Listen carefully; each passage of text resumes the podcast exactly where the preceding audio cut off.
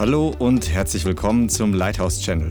Schön, dass du eingeschaltet hast. Jetzt geht's los mit einer kraftvollen und inspirierenden Botschaft. Es geht um Bedrängnis und dass der Herr einen gewissen Segen trotz Bedrängnis ausgießt. Amen. Halleluja. Heiliger Geist, ich bitte dich, dass du jetzt uns Ohren gibst zu hören und Augen zu sehen und dass du dieses Wort jetzt aus meinem Geist, in, aus meinem Mund hervorsprudeln lässt, was du zu sagen hast, in Jesu Namen. Amen. Vielleicht hast du schon mal in der Offenbarung gelesen, wo es um diesen Drachen geht, der dieser Frau, die das Kind gerade geboren hat, nachstellt. Kennt ihr die, diese Begebenheit in der Offenbarung? Da ist eine, eine Frau, die ein Kind gebärt und der Drache, der wartet direkt darauf, dieses Kind zu verschlingen. Ja, und das kann für verschiedene Dinge stehen, aber es ist so ganz ein typisches Bild, was wir in der Bibel einfach sehen, dass der Feind daran interessiert ist, Dinge, die der Herr hervorbringt, die der Herr gebiert, die zu, zu stören, sie zu verschlingen, sie aufzufressen, sie zu töten. Amen. Und das sehen wir zum Beispiel, als Mose geboren wurde.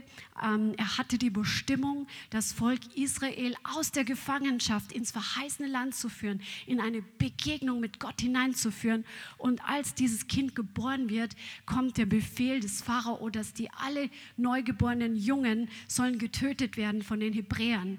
Also hier sehen wir schon dieses Bild, das Neugeborene soll sofort verschlungen und getötet werden. Bei Jesus war es auch nicht anders. Ne? Jesus Jesus wird geboren, Herodes erfährt davon und sofort ähm, gibt er einen Befehl, dass die Jungs ähm, getötet werden sollen und Gott bewahrt Jesus. Sie fliehen nach Ägypten durch einen Traum, ähm, bekommen sie Weisungen, er bewahrt seinen Sohn. Und so ist es auch, was der Herr durch die Gemeinde hervorbringt und in der Gemeinde tut. Der Feind will es im Keim ersticken, solange es noch klein ist, solange es sich noch nicht wehren kann, solange die Frucht noch nicht sichtbar ist und das, was hervorkommen soll, noch so in den Anfangsstadien ist. Und es gibt eine interessante Gemeinde in der Bibel, die wir sehen, wie sie gegründet wurde. Und sie passt genau in diese Kategorie hinein, dass das, was gerade geboren wurde, direkt unter Druck und Bedrängnis eigentlich vom Feind zerstört werden sollte. Und diese Gemeinde ist vorbildlich gewachsen und die wollen wir uns heute anschauen das ist, und davon lernen. Und zwar ähm, ist das in Apostelgeschichte Kapitel 17. Das könnt ihr mal mit aufschlagen. Apostelgeschichte 17.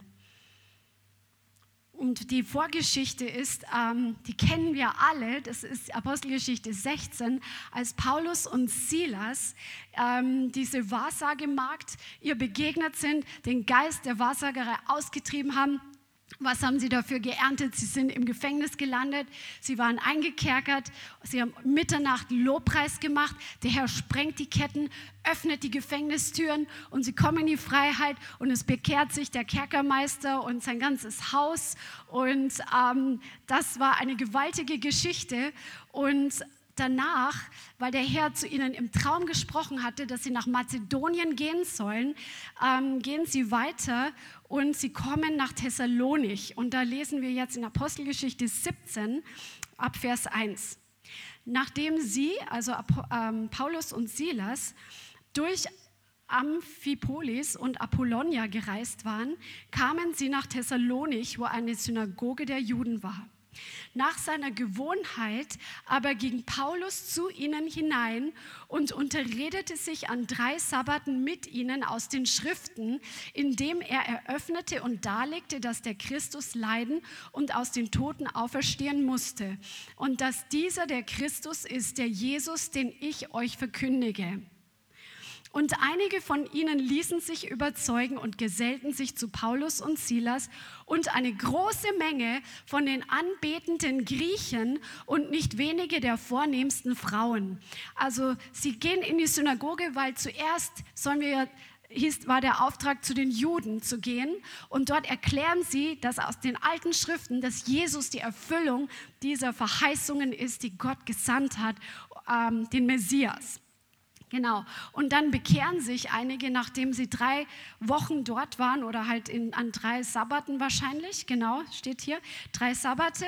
Und was passiert dann? Das gleiche Muster, was wir immer wieder in Apostelgeschichte sehen, Die Juden, die sich nicht bekehrt haben, wurden eifersüchtig und nahmen einige böse Männer vom Gassenpöbel zu sich und sie machten einen Volksauflauf und brachten die Stadt in Aufruhr und sie traten vor das Haus Jasons und suchten sie unter das Volk zu führen. Als sie sie aber nicht fanden, schleppten sie Jason und einige Brüder vor die Obersten der Stadt und riefen, diese, die den Erdkreis aufgewiegelt haben, sind auch hierher gekommen. Die hat Jason beherbergt und diese alle handeln gegen die Verordnungen des Kaisers, da sie sagten, dass ein anderer König sei, Jesus. Und sie beunruhigten die Volksmenge und die Obersten der Stadt, die dies hörten. Und nachdem sie von Jason und den übrigen Bürgschaft genommen hatten, ließen sie sie frei. Die Brüder aber sandten sogleich in der Nacht sowohl Paulus als Silas nach Beröa. Die gingen, als sie angekommen waren, in die Synagoge der Juden. Diese aber waren edler als die in Thessalonich und sie nahmen mit aller Bereitwilligkeit das Wort auf und so weiter. Also hier predigt Paulus und Silas drei Wochen lang in dieser Synagoge. Es bekehren sich nicht wenige Leute, auch von einflussreichen Leuten, und sofort entsteht Verfolgung. Sofort entsteht Bedrängnis, sodass sie Paulus und Silas ähm, in Sicherheit bringen mussten. Die haben die irgendwo untergebracht und Jason, der sie beherbergt hatte, kriegt erstmal richtig Stress. Ja, die haben einen Gassenpöbel ähm, zu, also zur Hilfe genommen, um die ganze Stadt aufzuwiegeln. Und das ist einfach diese übernatürliche Komponente, was du dir nicht erklären kannst. Was sollen denn ein paar Leute, die jetzt in Anführungszeichen aus natürlicher Sicht ihre Religion gewechselt haben, was soll da Großes dran sein? Aber das ist einfach der Feind, der versucht, das, was der Herr dabei ist zu tun, zu zerstören. Der, der, der Herr bringt Leben hervor und der Feind will es sofort töten. Und nach drei Wochen, die hatten noch keine großen Grundlagen, die hatten gerade erst dreimal das Evangelium gehört. Okay? Und dann lesen wir im Thessalonicher Brief, was daraus geworden ist. Und es ist einfach bombastisch. Schlag mal den Thessalonicher Brief auf, den ersten. Das ist einer der ersten Briefe, die Paulus überhaupt geschrieben hat. 1. Thessalonicher 1, und hier steht drin, dass Paulus die, dem Herrn dankt oder er und Silvanus und Timotheus, also sie waren so eine Gruppe von Predigern, von Aposteln und so weiter, die zusammen gedient haben, ein ganzes Dienstteam sozusagen. Und dann sagen sie, ähm, im Vers 4, und wir kennen von Gott, geliebte Brüder, eure Auserwählung, denn unser Evangelium erging an euch nicht im Wort allein, sondern auch in Kraft und im Heiligen Geist und in großer Gewissheit. Und ihr wisst ja, als was für Leute wir um euretwillen unter euch auftraten. Und ihr seid unsere Nachahmer geworden und die des Herrn, indem ihr das Wort in viel Bedrängnis mit Freude des Heiligen Geistes aufgenommen habt. Das ist doch so gewaltig. Aus einem kleinen Samen entsteht eine starke Gemeinde, die unter Bedrängnis das Wort, das in Kraft ausgegangen ist, im Heiligen Geist ausgegangen ist, in großer Gewissheit ausgegangen ist. Sie haben es mit Freude aufgenommen. Und sie sind dabei geblieben. Come on. Und sie sind Nachahmer der Apostel geworden so im Vers 7, so dass ihr allen Gläubigen in Mazedonien und in Achaia zu Vorbildern geworden seid. Das sind, ich habe heute im Bibellexikon nachgeschaut oder im Bibelatlas, das sind zwei Riesengebiete ich würde sagen, zwei Provinzen. Ich habe jetzt nicht den Maßstab gemessen. Das waren nicht kleine Städte, das waren zwei große Gebiete, zwei Provinzen. Und aus dieser Gemeinde, die unter Druck geboren wurde, die unter Bedrängnis geboren wurde, ist, sind Nachahmer von den Aposteln hervorgekommen, durch die das Evangelium zwei ganze Gebiete erfüllt haben. Ist das nicht gewaltig? Wir dienen einem gewaltigen, einem mächtigen Gott. Come on. Halleluja. Halleluja. An jedem Ort ist euer Glaube an Gott hinausgedrungen, sodass wir nicht nötig haben, etwas zu sagen. Das ist Multiplikation. Die Apostel mussten dort gar nicht mehr in alle Städte gehen, weil der Glaube ist ausgegangen von dieser frisch geborenen Gemeinde, die unter Bedrängnis geboren wurde. So gewaltig. Halleluja. Und ihr könnt euch mal den Brief, die beiden Briefe lesen, wenn ihr den Hintergrund wisst, wie diese Gemeinde geboren wurde. Was daraus geworden ist, das ist vorbildhaft. Das ist absolut gewaltig. Und dann ähm, schreibt Paulus einfach, was er am Herzen hatte. Die, die Gemeinde, die war aus demselben Holz geschnitzt wie diejenigen, die sie gegründet haben. Wisst ihr warum? Weil Paulus und Silas vorher durch große Bedrängnis gegangen sind. Die sind unschuldig geschlagen worden, sind unschuldig eingekerkert worden und äh, obwohl sie Römer waren und so weiter. Und sie haben, das, haben einfach Blut gelassen, sie haben Kraft gelassen, sie haben Bedrängnis ähm, auf sich genommen um des Evangeliums willen. Und dann kam eine Gemeinde hervor, die dieselbe dieselbe DNA hatte. Ich frage mich, warum manche Gemeinden, die heutzutage in guten Zeiten entstanden sind, sagen wir mal vor Corona, warum die so schwach sind, dass sie durch eine Zeit wie Corona massiv gelitten und abgenommen haben. Warum? Vielleicht ist zu wenig Effort, zu wenig Einsatz da gewesen. Ein anderer, ist es, sie sind aus einem anderen Holz geschnitzt, sind nur in guten Zeiten entstanden äh, mit wenig Einsatz. Und dass, wenn du die Bibel anschaust, wenn du das Neue Testament anschaust, dann wirst du sehen, es geht so viel um Bedrängnisse. Und da wird nicht so viel drüber gepredigt, das wollen wir im Westen nicht so gerne hören. Aber es gehört dazu und das schauen wir uns heute an. Wir sind dazu sogar berufen, Bedrängnisse zu erleiden, sagt das Wort Gottes. Das ist auch unsere Berufung. Boah, krass, oder? Halleluja. Das vergossene Blut der Apostel wurde zum Samen der Gemeinde. Und dann steht sogar drin, das gefällt mir super gut, weil ich bin so eine Person, ich sehe gern den Einzelnen auch. Und hier steht drin, dass Paulus, er schreibt im Kapitel 2, 1. Thessalonik 2, im Vers 9, denn ihr erinnert euch, Brüder, an unsere Mühe und Beschwerde, Nacht und Tag arbeitend, um niemand von euch beschwerlich zu fallen, haben wir euch das Evangelium Gottes gepredigt. Ihr seid Zeugen und Gott, wie heilig und gerecht und untadelig wir gegen euch, die Glaubenden waren, wie ihr wisst, dass wir euch, und zwar jeden einzelnen von euch, wie ein Vater seine Kinder, ermahnt und getröstet und beschworen haben des Gottes würdig zu wandeln, der euch zu seinem Reich und zu seiner Herrlichkeit beruft. Paulus und Silas haben sich Zeit genommen für jeden einzelnen dieser neugeborenen Babys im Glauben, um sie zu ermahnen und zu ermutigen, heilig zu leben, Gott würdig zu leben und einfach ähm, ja beim Herrn zu bleiben. Das ist doch gewaltig, oder? Die haben echt investiert in der kurzen Zeit, in der sie dort waren. Und die Thessalonicher, die hatten ein Geheimnis, warum sie so stark wachsen konnten und warum dieses Wort bei ihnen so viel Frucht gebracht hat. Das lesen wir in Kapitel 2, Vers 13. Da steht drin, und darum danken wir auch Gott unablässig, dass als ihr von uns das Wort der Kunde von Gott empfingt, ihr es nicht als Menschenwort annahmt, sondern wie es wahrhaftig ist als Gottes Wort, das in euch, den Glaubenden, auch wirkt. Die haben nicht gesagt, ach, was bringen die dann für eine neue Theologie? Das müssen wir erstmal überprüfen, so im Kopf, sondern die haben ein Herz gehabt, die haben gespürt, dass es die Wahrheit ist, was sie bringen. Sie haben das ähm, einfach die Substanz, diese Kraft, in der sie gepredigt haben, diese große Gewissheit, in der sie gepredigt haben, das hat Frucht gebracht, sodass sie ihr Herz geöffnet haben und es angenommen haben, dass Gott jetzt durch die Apostel zu ihnen direkt spricht. Und sie haben nicht gesagt, das ist jetzt das Wort eines Menschen. Und das hat den ganzen Unterschied gemacht. Und wie oft sind kritische Köpfe in den Gemeinden, die ähm, das Wort erstmal im Kopf zerlegen müssen und ähm, oder es geht gar nicht erst in Kraft aus, dann ist natürlich auch schlecht. Aber wenn das Wort in Kraft ausgeht, dann was bilden wir uns ein, dass wir unseren Verstand über Gott setzen. So wie Reinhard Bonke, der mit seinem kindlichen Glauben aufgetreten ist und der in Zeichen und Wundern evangelisiert hat und das Wort Gottes gepredigt hat. Ich komme ins Schwitzen.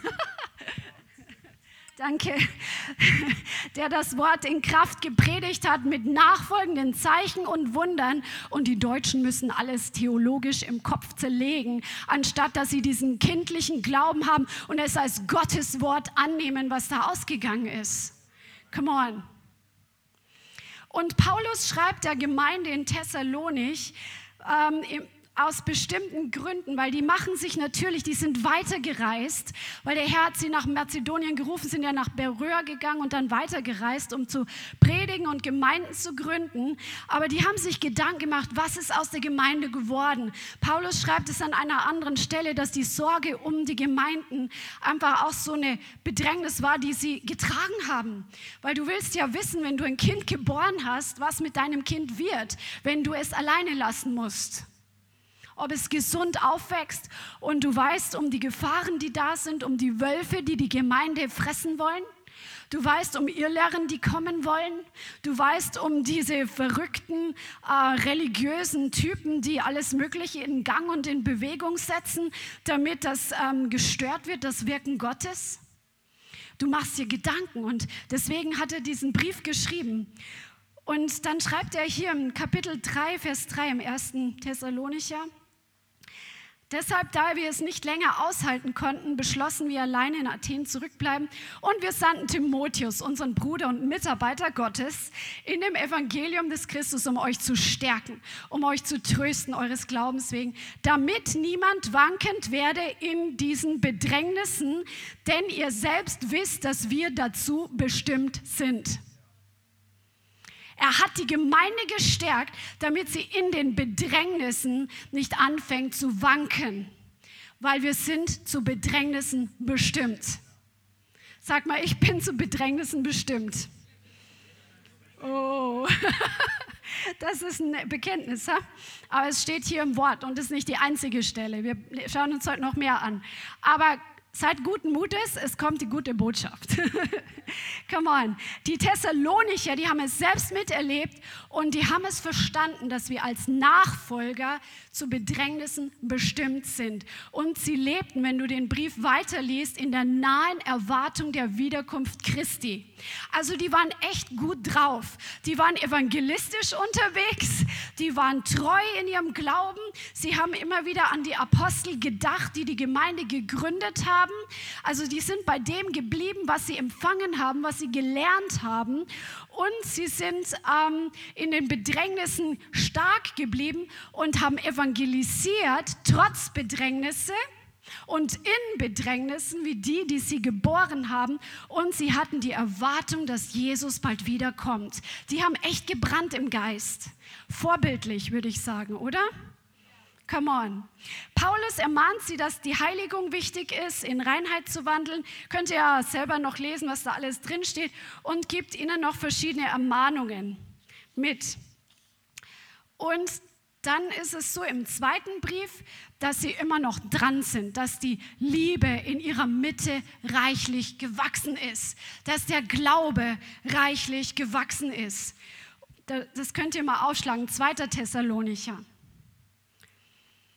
und ab Vers 3. Wir müssen Gott, wir müssen Gott alle Zeit für euch danken, Brüder, wie es angemessen ist, weil euer Glaube reichlich wächst. Come on, eine Gemeinde, die in unter Druck geboren ist, die dranbleibt, der Glaube ist dabei ständig zu wachsen.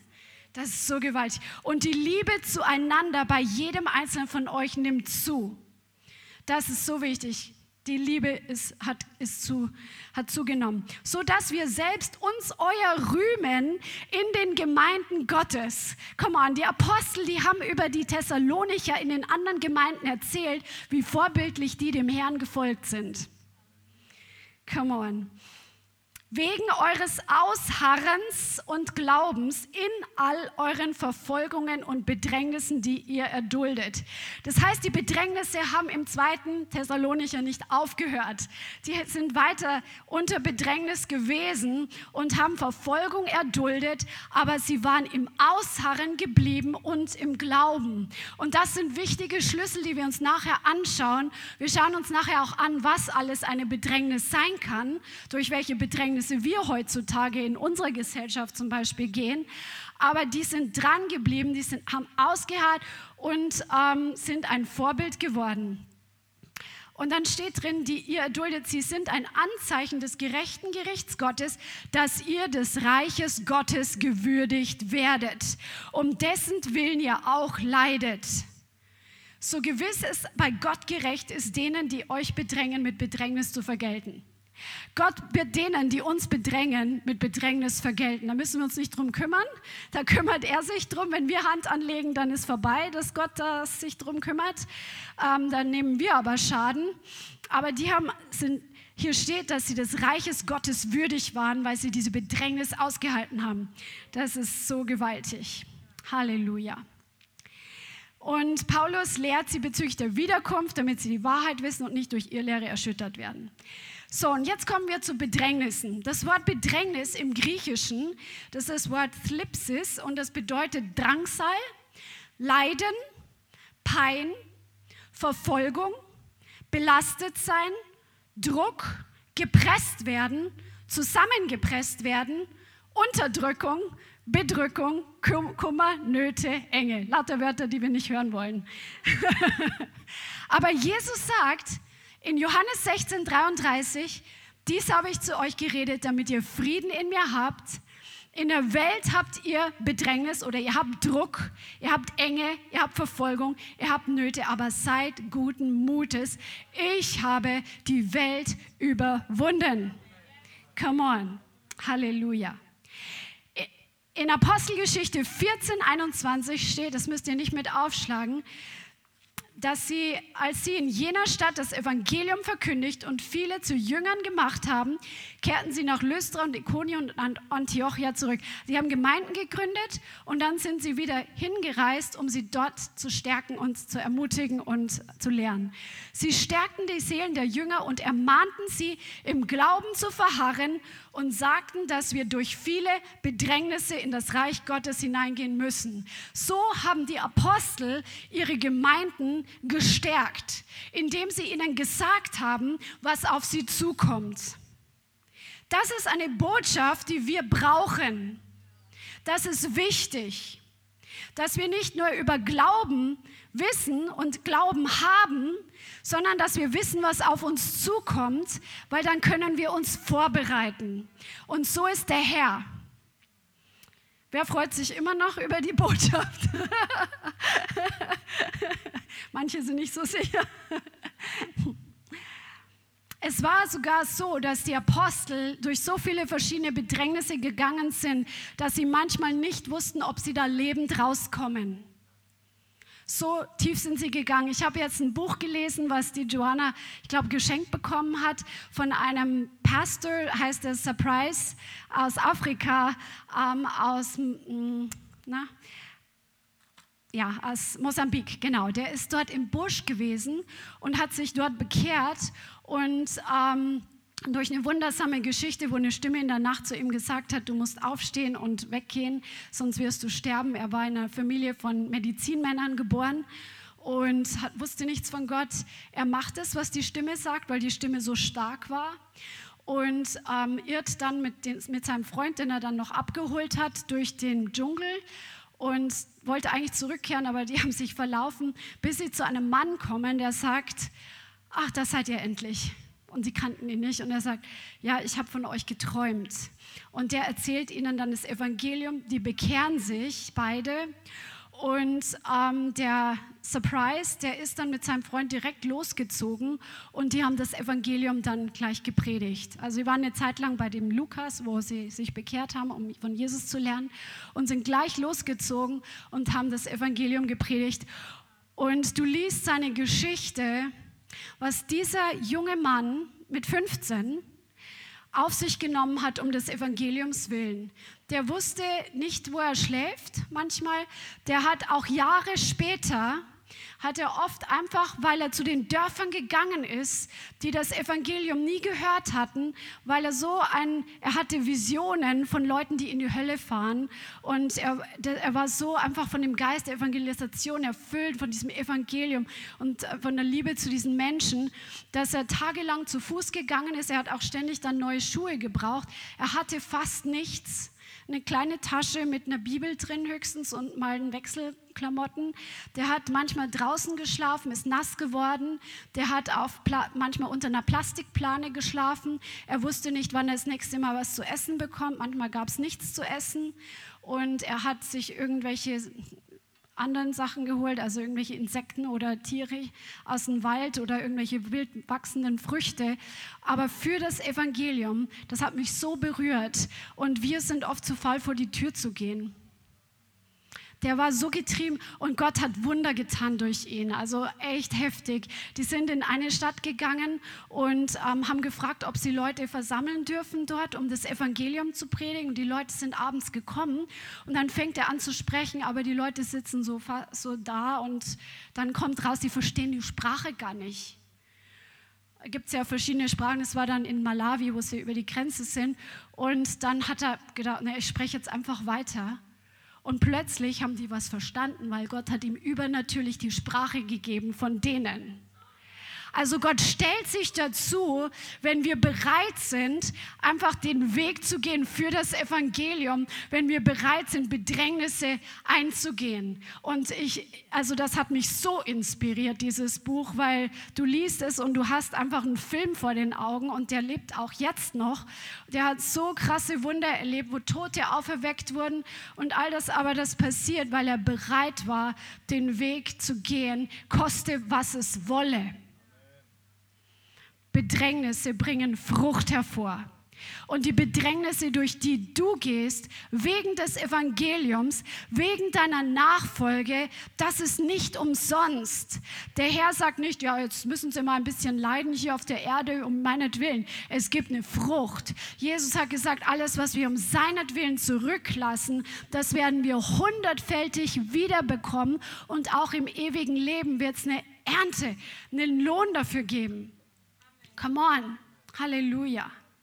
Und deswegen sprechen wir heute darüber. Die Gemeinde von Smyrna in der Apostelgeschichte ist auch interessant. Apostelgeschichte, äh, Offenbarung meine ich, Offenbarung Kapitel 2, spricht Jesus zur Gemeinde von Smyrna. Und dann sagt er im Vers 9, ich kenne deine Bedrängnis und deine Armut, du aber bist reich und die Lästerung von denen, die sagen, sie seien Juden und es nicht sind, sondern eine Synagoge des Satans. Und dann im Vers 10, fürchte dich nicht vor dem, was du leiden wirst. Das sagt der Herr auch zu dir. Siehe, der Teufel wird einige von euch ins Gefängnis werfen, damit ihr geprüft werdet und ihr werdet Bedrängnis haben zehn Tage. Seid treu bis zum Tod und ich werde dir den Siegeskranz des Lebens geben. Die haben Bedrängnis gekannt und Jesus sagt, ich weiß, dass ihr Bedrängnis habt und es kommt noch Bedrängnis auf euch zu aber er gibt ihnen Anweisung, seid treu, es wird einen Lohn dafür geben in der Ewigkeit. Darum, wenn wir durch Bedrängnisse durchgehen, und ich spreche das heute genauso für mich, dass ich mich selber auch daran erinnere, dass wir die Ewigkeit vor Augen haben, weil das Leben hier auf dieser Erde ist nur ein Krümel im Vergleich zur ganzen Ewigkeit und doch so gewichtig in, dem, in der Auswirkung des Lohns, den wir bekommen werden. Come on. In 1. Petrus 2 steht, es ist Gnade, wenn jemand wegen des Gewissens vor Gott Leiden erträgt, indem er Unrecht leidet. Denn was für ein Ruhm ist es, wenn ihr als solche ausharrt, die sündigen und dafür geschlagen werden. Wenn ihr aber ausharrt und indem ihr Gutes tut und leidet, das ist Gnade bei Gott, denn hierzu seid ihr berufen worden. Denn auch Christus hat für euch gelitten und euch ein Beispiel hinterlassen, damit ihr seinen Fußspuren nachfolgt, der keine Sünde getan hat und auch kein Trug in seinem Mund gefunden wurde, der geschmäht nicht wieder schmähte, leidend nicht drohte, sondern sich dem übergab, der gerecht richtet. Come on. Welche Bedrängnisse gibt es? Es gibt so viele verschiedene Bedrängnisse. Es gibt, was wir in unserem Land noch nicht so kennen, ist diese körperliche Verfolgung, Misshandlung, ähm, wo man auch getötet wird, gefoltert wird, ins Arbeitslager kommt. Ähm, und diese Dinge, das ist noch nicht hier. Aber es gibt auch ganz andere Bedrängnisse, zum Beispiel wenn Leute anfangen, schlecht über dich zu reden ähm, wo über dich Lügen erzählt werden, wo über dich gespottet wird wegen deines Glaubens. Und es geht hier für den Glauben und für das Richtige. Nicht, wenn wir was Negatives tun und dann unsere Ernte davon haben. Das hat der Petrus gerade, ähm, habe ich ja gerade gelesen. Ja, Hetze von der Welt, Hetze von Verwandten, Hetze von ehemaligen Freunden oder von anderen Christen, die ein laues Leben führen und Anstoß nehmen, weil du mit Vollgas vorwärts gehst. Das ist hart, weil es behandelt, also das betrifft ähm, den Leib Christi. Das tut noch mehr weh, als wenn es die Welt ist. Ja, aber das ähm, erlebt man auch.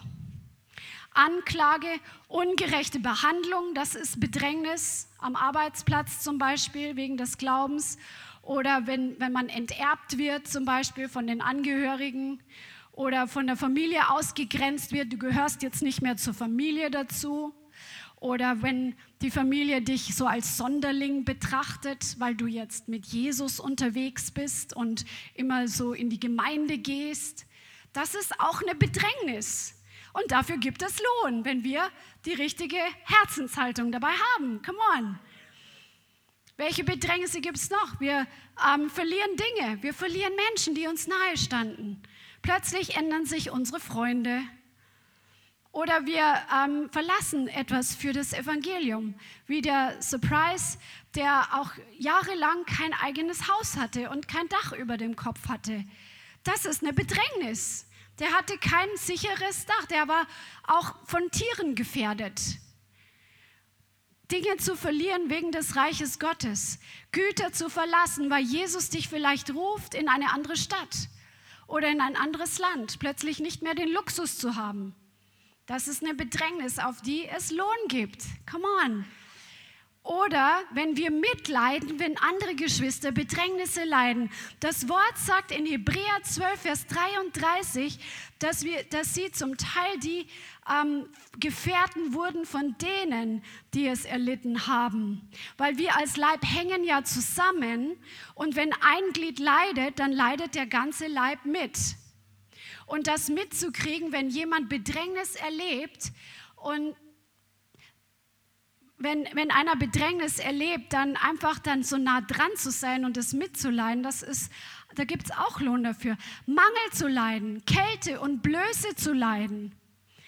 Oder wenn andere den leichteren Weg wählen und du entscheidest dich trotzdem, den Weg zu gehen, der nicht gerade verheißungsvoll aussieht, weil du nicht weißt, was um die Ecke kommt. Weil du nicht weißt, wie dein Gehalt vielleicht sein wird, wenn du dich jetzt entscheidest für diesen Job, weil du deine Zeit ins Reich Gottes investieren möchtest. Und der andere Job, der frisst deine Zeit einfach weg. Das ist auch eine gewisse Bedrängnis. Oder wenn wir, ähm, wenn andere Anstoß nehmen und sich von uns abwenden. Und wie gesagt, es tut umso mehr weh, je näher uns die Leute stehen und am nächsten sind uns nun mal die Geschwister im Glauben. Hunger zu leiden, kein Dach über den Kopf zu haben. Krankheit kann auch eine Bedrängnis sein, wenn es um des Evangeliums willen ist. Ich sage nicht jede Krankheit und wahrscheinlich die geringste Zahl von Krankheit, aber Paulus schreibt von einem Gefährten, der mit für das Evangelium unterwegs war, der deswegen krank geworden ist. Und sie mussten ihn an einem Ort zurücklassen, wegen des Evangeliums, weil er da unterwegs war. Vielleicht, keine Ahnung, was er hatte. Falsche Brüder können auch Bedrängnis hervorbringen, wenn dann gespottet wird im Internet zum Beispiel und komische Kommentare auftauchen. Das kann auch Bedrängnis sein. Ähm, auch die Sorge um die Gemeinden, übertrag das mal auf deinen Dienstbereich, wo du ein Gewissen, wenn du im mitarbeitest oder zu Hause vielleicht irgendwie für den Herrn unterwegs bist und du trägst eine Verantwortung und du weißt nicht, ähm, wie es weitergeht oder wie, wie, wie man durch gewisse Problematiken durchgeht und da entsteht Druck. Das Wort Bedrängnis ist ja auch Druck. Ja, das ist auch eine Bedrängnis für die es Lohn gibt, wenn wir weitergehen. Oder die Bedrängnis, dass du vielleicht, weil du abends jetzt im Leithaus bist, am nächsten Morgen ähm, schwer aus dem Bett kommst, aber du entscheidest dich für einfach geistlich aufzutanken und dann kämpfst du den nächsten Tag vielleicht mit der Müdigkeit in der Arbeit. Das ist auch eine gewisse Bedrängnis, die du aber auf dich genommen hast, weil du weißt, was dir wichtig ist. Auch dafür gibt es Lohn. Das heißt nicht, dass wir Raubbau treiben sollen mit unserem Körper, müssen schon auch für unseren Körper sorgen.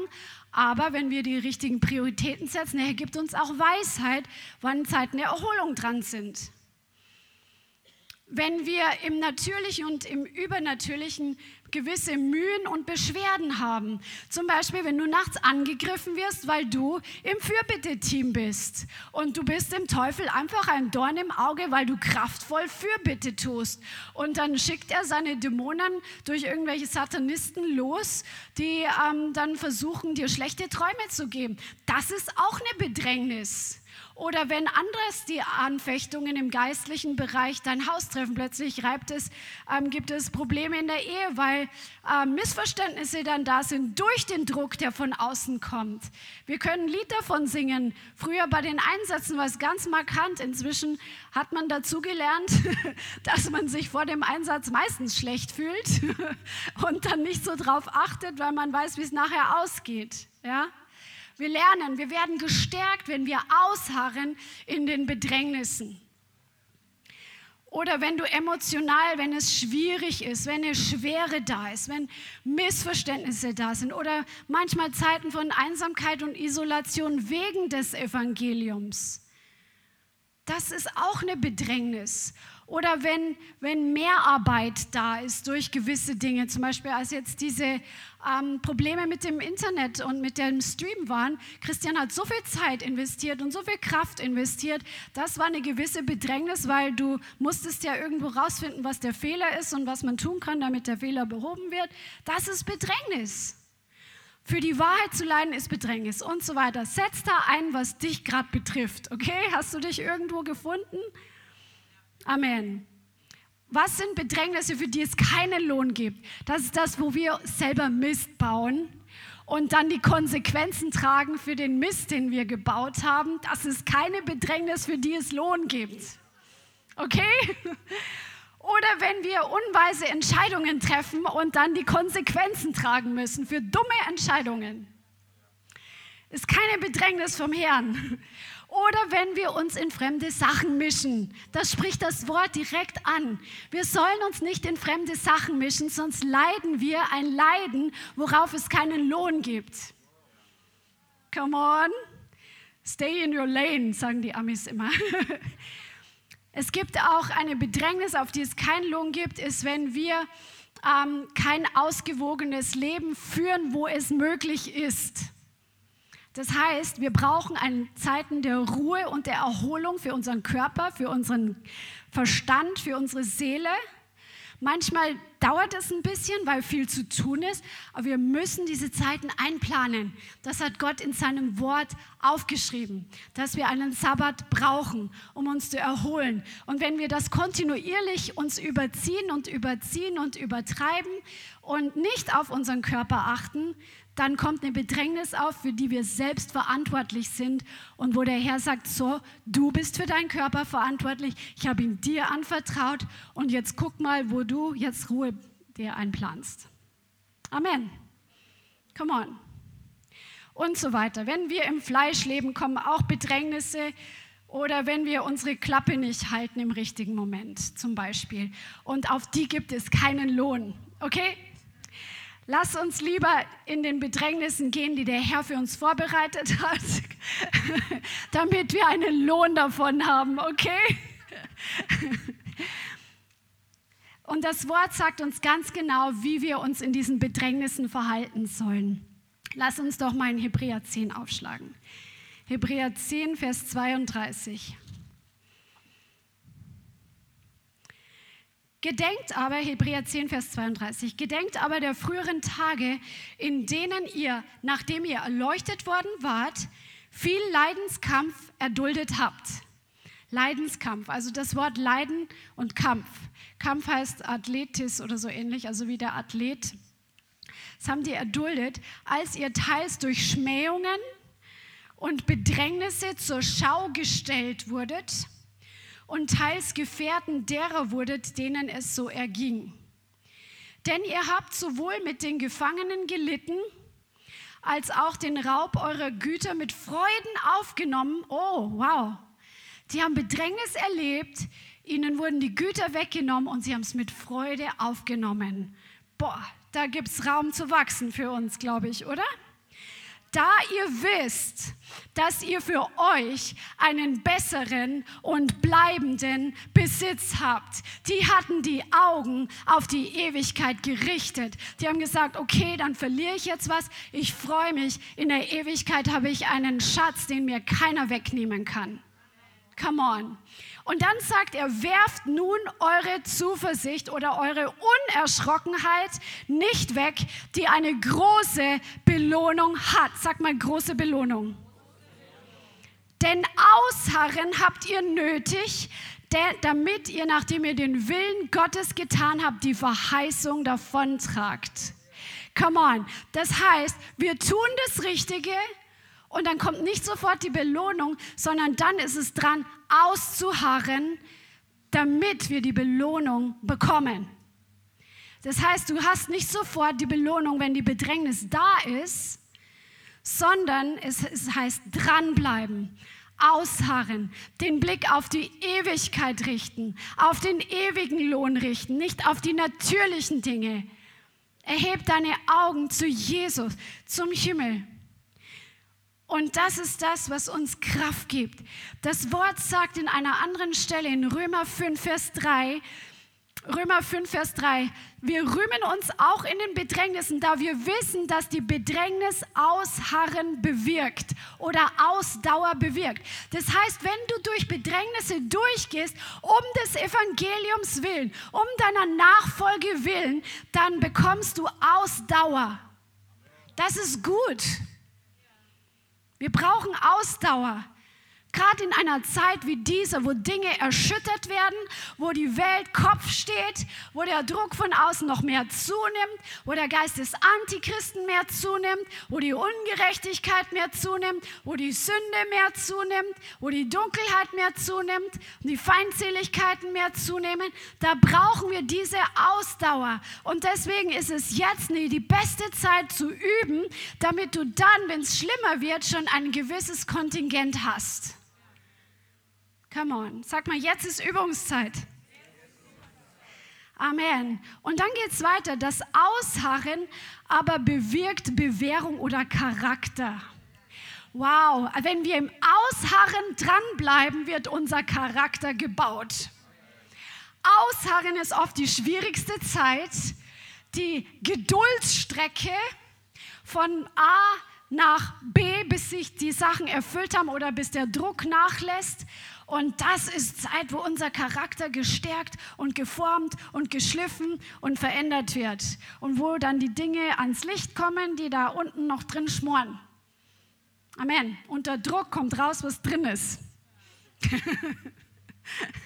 und dann ist es dran, dass wir mit dem Heiligen Geist dran arbeiten und dass wir sagen, Herr, ich habe hier noch ein massives Problem.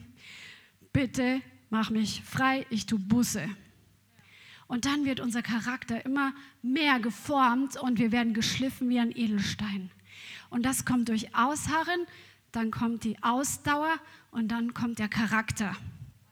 Halleluja. Und dann steht drin, ähm, die Bewährung oder der Charakter bringt Erwartung oder Hoffnung. Die Erwartung aber wird nicht beschämt werden. Also nicht zu Schanden werden, ist ein bisschen kann man sich nicht viel drum vorstellen, aber der Herr wird die Erwartung erfüllen.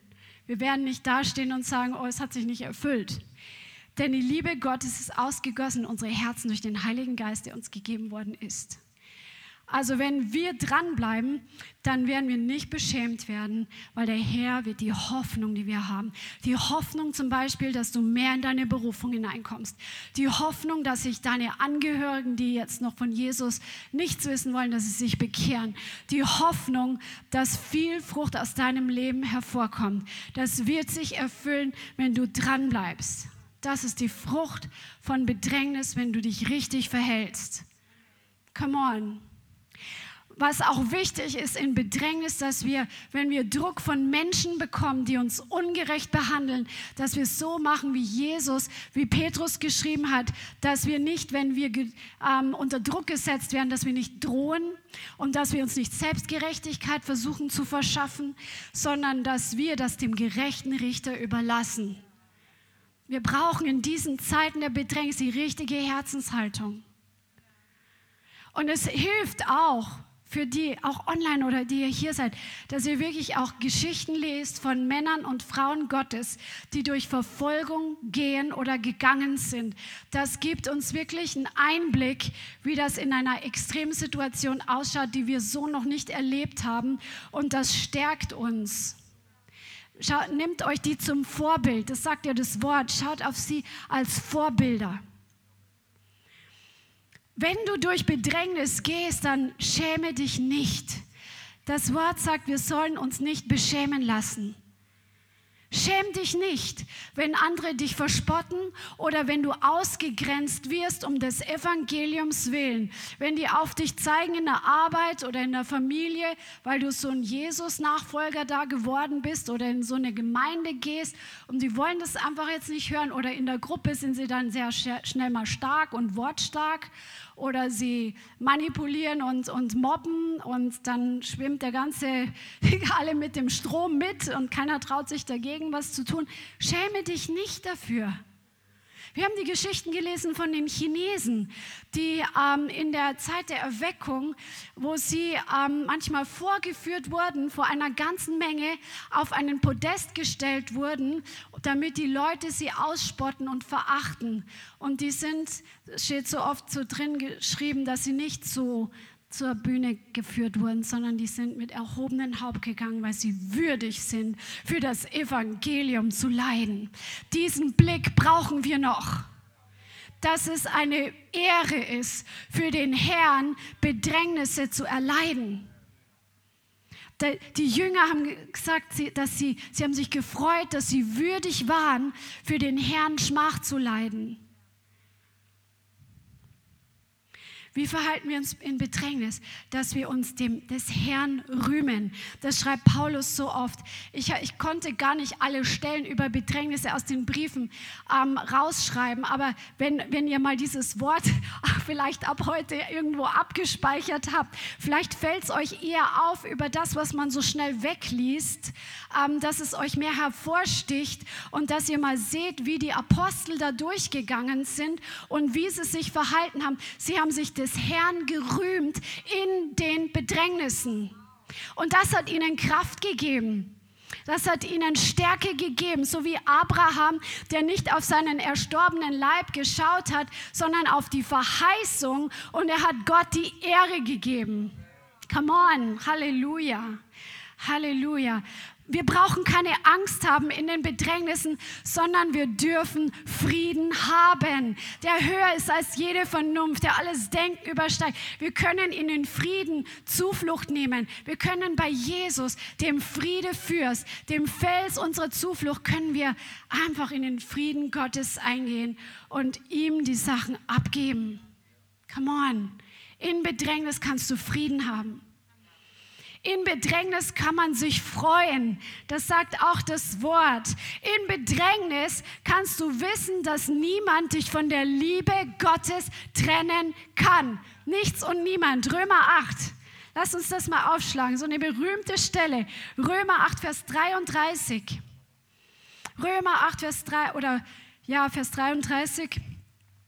Wer will gegen Gottes auserwählte Anklage erheben? Gott ist es, der rechtfertigt. Wer ist es, der verdamme? Christus Jesus ist es, der gestorben, ja noch mehr, der auferweckt, der auch zur Rechten Gottes ist, der sich auch für uns verwendet. Jesus betet für dich in deinen Bedrängnissen. Come on. Und wenn du in Sprachen betest, betet der Heilige Geist auch durch dich in den Bedrängnissen. Genau das Richtige. Herr, gib ihr Haus ausharren. Herr, gib ihr ausharren. Hilf ihr auf Jesus zu schauen und nicht auf die Umstände. Come on. Halleluja. Der sich für uns, wer wird uns scheiden von der Liebe Christi? Bedrängnis oder Angst oder Verfolgung oder Hungersnot oder Blöße oder Gefahr oder Schwert. Wie geschrieben steht, um deinetwillen werden wir getötet den ganzen Tag. Wie Schlachtschafe sind wir gerechnet worden. Aber, sag mal, aber, in diesem allem sind wir mehr als Überwinder durch den, der uns geliebt hat. Come on, durch den, der dich liebt, mehr als, jeden, äh, mehr als jeder andere. Durch den überwindest du.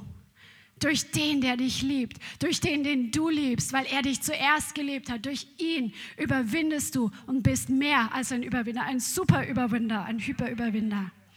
Denn ich bin überzeugt, dass weder Tod noch Leben, weder Engel noch Gewalten, weder Gegenwärtiges noch Zukünftiges, noch Mächte, weder Höhe noch Tiefe, noch irgendein anderes Geschöpf uns wird scheiden können von der Liebe Gottes, die in Christus Jesus ist, unserem Herrn. Das heißt, niemand und nichts kann dich von Jesus trennen. Jesus kann dir keiner wegnehmen, egal was sie mit dir machen, egal wenn sie dir allen Besitz nehmen, egal wenn sie dich mobben bis zum Anschlag, egal ob sie dich einsperren ins Gefängnis für den Glauben. Jesus kann dir keiner wegnehmen. Keiner kann dich von ihm trennen. Und das ist die gute Botschaft inmitten von Bedrängnis. Come on. Halleluja. Du darfst wissen in Bedrängnis, dass du gerade Gunst bei Gott hast. Come on. Du hast Gunst bei Gott in Zeiten der Bedrängnis. Halte vor Augen, dass Jesus sagt, sei treu bis zum Tod und fürchte dich nicht vor dem, was du leiden musst. Come on.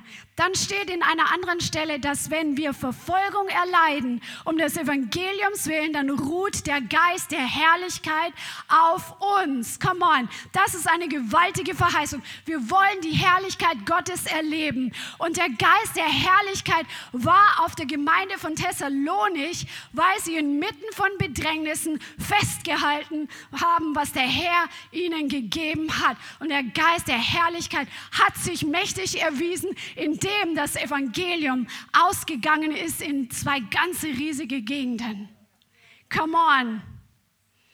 Come on, lass uns nicht fleischlich sein wie die Welt und denken, wie das alte, der alte Mensch denkt und so Horror davor haben, vor den Bedrängnissen, die auf uns zukommen.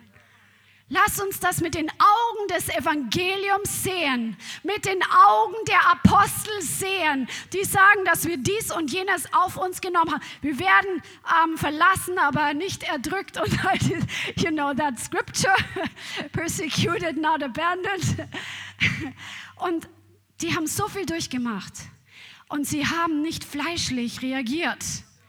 Sie haben nicht aufgegeben und nicht gesagt, oh, wir müssen durch so schlimme Dinge durchgehen. Und ich weiß, wir kommen alle mal an den Punkt. Wir kommen alle an diesen Punkt. Aber dafür schreibt der Herr uns heute dieses Wort ins Herz, damit wir, wenn der Punkt kommt, damit er uns daran erinnert, dass wir in den Bedrängnissen auf den Lohn schauen und dass wir auf die Ewigkeit schauen und dass wir auf Jesus schauen und dass wir wissen, dass jetzt gerade Herrlichkeit freigesetzt wird auf unserem Leben. Come on.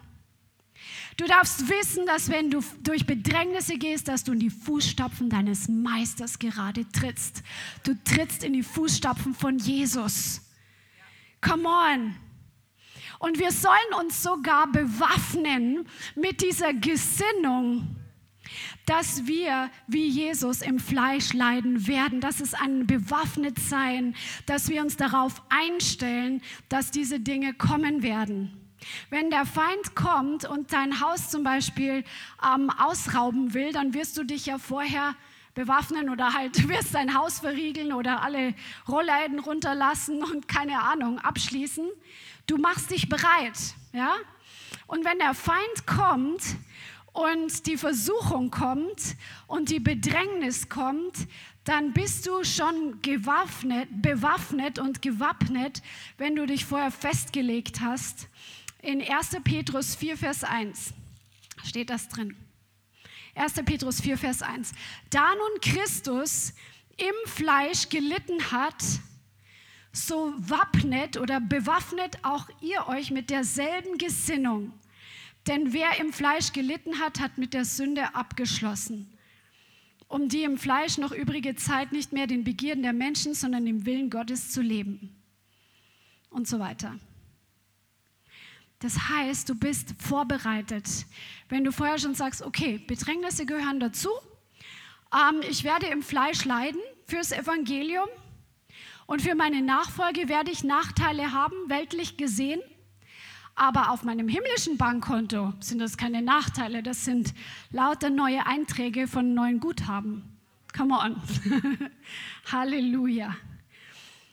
Ja, es gibt noch so viel mehr Segen auf den Bedrängnissen. Ähm, du wirst, du kannst einfach wissen, dass Gott gerecht richten wird. Was, wie wir uns verhalten sollen. Wir sollen die Zuversicht, die Unerschrockenheit nicht wegwerfen. Wir sollen, wenn, wenn es schlimm kommt, dann ist es so wichtig, dass wir unseren Blick auf die Verheißungen werfen und uns da festhalten. Dass wir da ganz fest uns festkrallen, uns festklammern an den Verheißungen. Amen. Halleluja. Wir sollen uns gegenseitig ermutigen in Zeiten der Bedrängnis. Der Leib, du bist nicht isoliert, du bist nicht allein. Wir sollen füreinander beten, wenn du weißt, dass der andere gerade richtig Stress hat mit seinen Angehörigen, die nicht an Jesus glauben. Dann lass uns füreinander da sein und füreinander beten, weil wir sind nicht lauter Einzelkämpfer. Wir sind ein Leib. Und so hat Paulus auch die Gemeinde ermahnt, dass sie füreinander beten sollen, dass sie sich gegenseitig trösten sollen, wenn einer unter Druck steht. Lass uns das tun. Come on. Und du darfst einfach wissen, dass dein Charakter geformt wird, dass du gerade dabei bist zu wachsen. Come on. Halleluja und fürchte dich nicht. Es gibt so viel mehr. Das war heute ein kleiner Teaser, damit du vorbereitet bist, wenn diese Dinge kommen. Und viele von uns, wir erleben das schon in irgendeiner Form, aber dass wir einfach da anders durchgehen in der Zukunft, damit wir einen anderen Lohn haben. Amen. Halleluja. Und ich möchte jetzt gern, bevor wir abschließen, dass wir einfach füreinander in Zweierteams beten und du zu Hause, du kannst das jetzt dann einfach für dich machen oder wenn ihr zu zweit zuschaut, dann könnt ihr auch füreinander beten, wenn einer gerade durch Dinge durchgeht, die Bedrängnisse sind oder in die Kategorie fallen, dass ihr da füreinander betet und euch gegenseitig stärkt und ja, in dem Sinn bete ich jetzt gerade noch für euch Zuschauer und dann gehen wir offline, dann könnt ihr zu Hause beten, wir werden hier noch vor Ort beten. Halleluja. Vater, ich danke dir für jeden Einzelnen, der sich heute online zugeschaltet hat.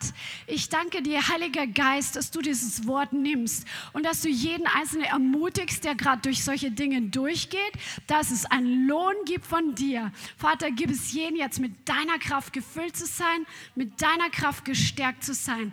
Und ich segne euch in Jesu Namen. Vielen Dank fürs Zuhören. Wir hoffen, die Botschaft hat dich inspiriert und weitergebracht.